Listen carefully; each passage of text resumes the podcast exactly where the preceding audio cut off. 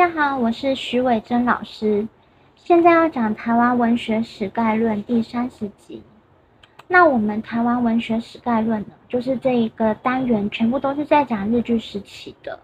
那这次的日据时期的，还是讲汉语古典文学的代表连横。那连横我们之前分了好几个单元去讲解，那这次我们要讲的是台湾乡土文学的先驱。就是说，连横他本身也是台湾乡土文学的先驱，但是很多人会把他当成一个就是比较老 Coco 那种，就是的读书人。但事实上呢，我们在这集节目的之后会谈论到新旧文学跟乡土文学之间的承先启后的关系。连横跟台湾代表性的相关著作，《台湾通史》是一九零八到一九一八年。台湾诗圣呢，是一九零八到一九二一年；那台湾雨点呢，是一九二九到一九三三年。可以说他几乎都没有在休息，然后就是一直在孜孜酷酷的在整理一些关于台湾的一些文化、历史文献等等。所以，如果你讲说要讲台湾文学史，但是你又不想要提到连横，那其实是一个很奇怪的事情啊。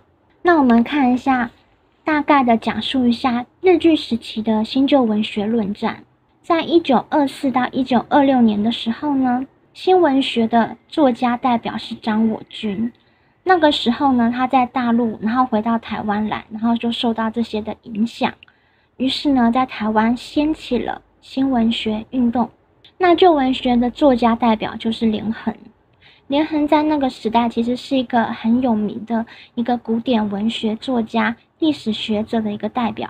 那我们分头来看一下他们的主张。张我军的看法是：新理想主义、新现实主义已布满了全世界的文坛，但台湾的一般文士都练着笼中的骷髅，情愿做个守墓之犬。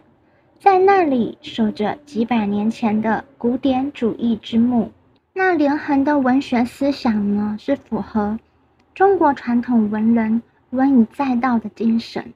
他肯定文学、历史文化等记录的正面社会意义，而古典文学的典故与成语等等源远流长，也是传统文人安身立命的根基。他认为这样是不可偏废的。而这个新旧文学论战，它其实是两个极端，一个是极端的新，一个是极端的旧。那极端的新跟极端的旧，它其实中间是有一个折中的，它会慢慢演化为更适合我们这个本地本土真正的人文情怀的，这就是乡土文学运动。日据时期的乡土文学运动呢，有几篇代表的文章。在一九二四年的时候，连温清他写了一篇文章，叫做《言语之社会的性质》。一九二九年的时候，日本政府开始禁止台语了。那连横呢，他开始想要编写《台湾语典》这本书。那这本书的原名叫做《台语考试》。那在写这本书之前呢，他在同一年一九二九年的时候，他在《台湾民报》发表《台台语整理之头绪》。台语教理之责任。一九三零年的时候，王石辉发表《怎么不提倡乡土文学》一文，强调用台湾话作文，用台湾话作诗，用台湾话作小说，用台湾做歌谣，描写台湾的事物。一九三七年的时候，日据时期的乡土文学运动因为皇民化运动而中断了。那在这边，我要跟大家讲的是说呢，在日据时期的乡土文学运动，通常还有新旧文学运动，通常通常都是用文章来作为彼此的辩论、彼此的竞赛，就是彼此的嗯辩驳。但是呢，连横呢，他这样子的一个人呢，他是用了几年的时间，在写了一本语典，就是真正的。在把这件事情变成一本书，想要让它流传下来。那我们来看一下日据时期乡土文学运动的评价。叶石涛说：“日据时代台湾新文学其实就是乡土文学，它注重地域性色彩的表现胜过国际性格。同时它确实的反映殖民地统治下的台湾民众的苦难，排除无病呻吟，注重现实的控诉。那叶石涛的这句话真的是统合了我们日据时期新旧文学到乡土文学运动的这一个总结。为什么呢？因为台湾的新文学运动啊，那其实呢，我们不能够直接移植那个张我军所说的那些西方的那些思想，因为那些思想确确实实是一些嗯无病呻吟啊，然后又不注重这个。社会现实的一些描写，可是当时的人民他是事实上是需要一些写实的描写的，因此呢，我就日据时期连横文学的贡献总数呢，做出了三点简单的结论：从新旧文学论战到乡土文学运动，连横都有不可抹灭的影响力。你想想看，新旧文学论战其实呢？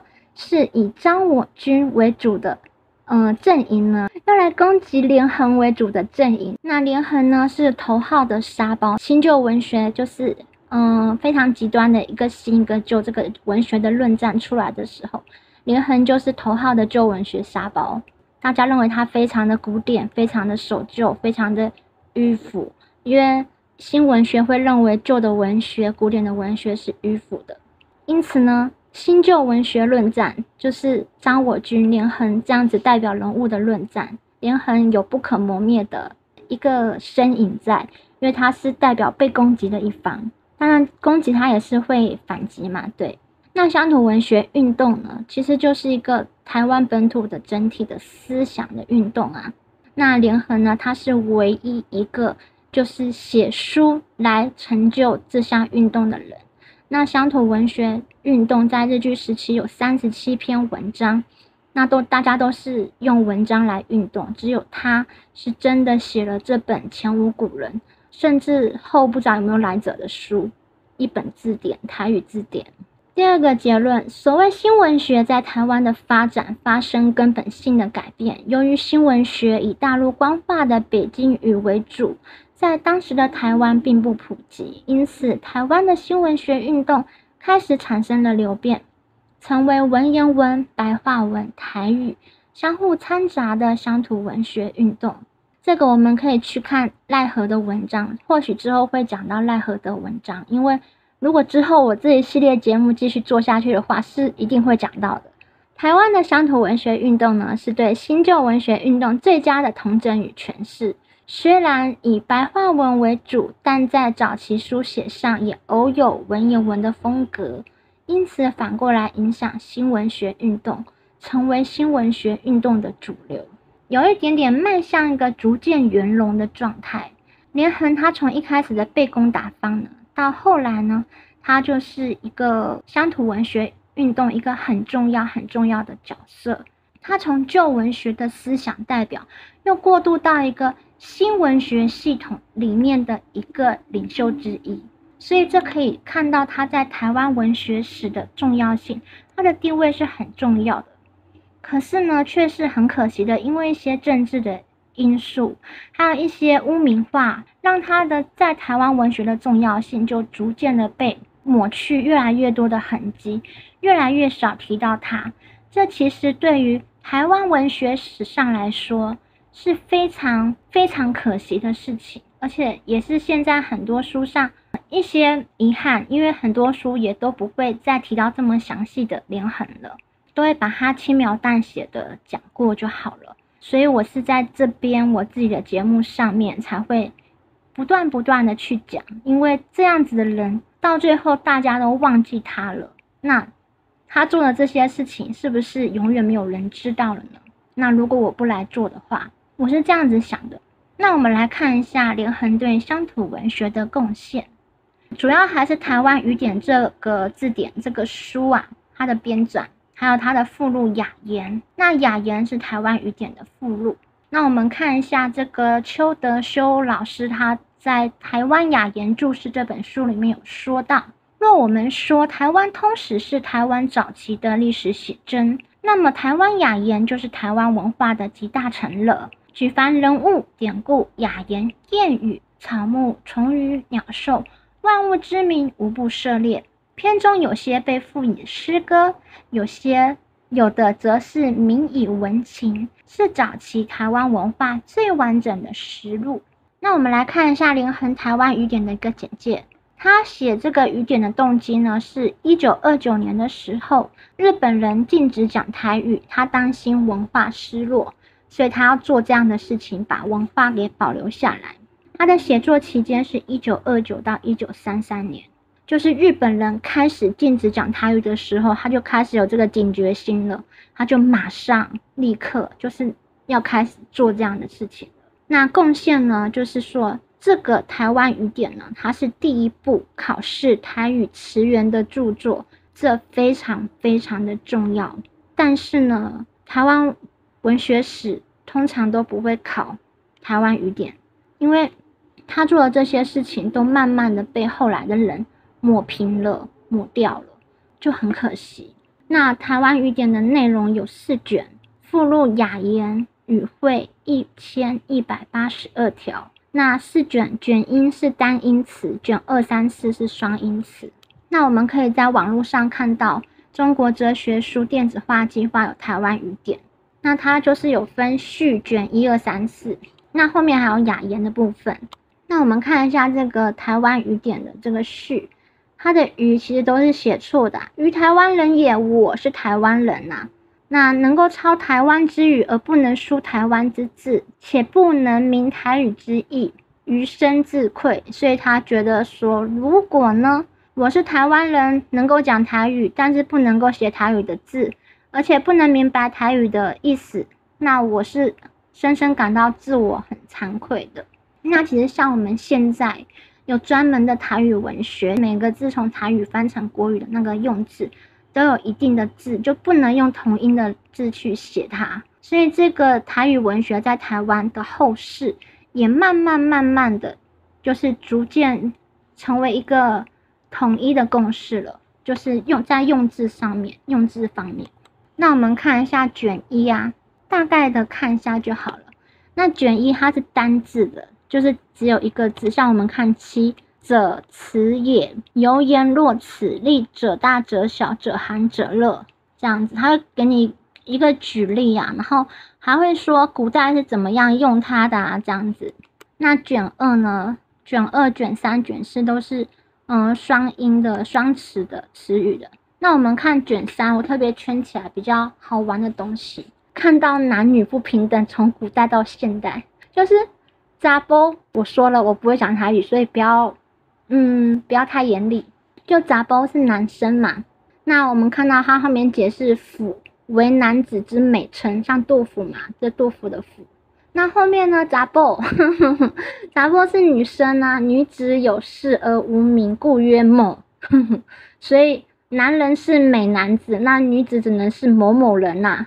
这是多么样的男女不平等啊！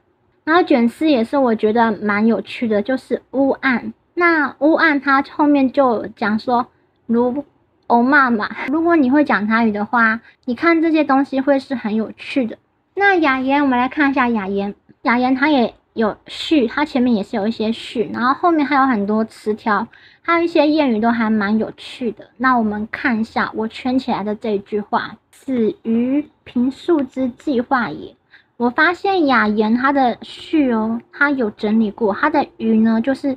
我们的我就不会是多余的余了，所以雅言这边的中国哲学电子书化的计划，这个它的字是有整理过的，不像是之前我们看到那个余多写多余的余，它是没有整理过的。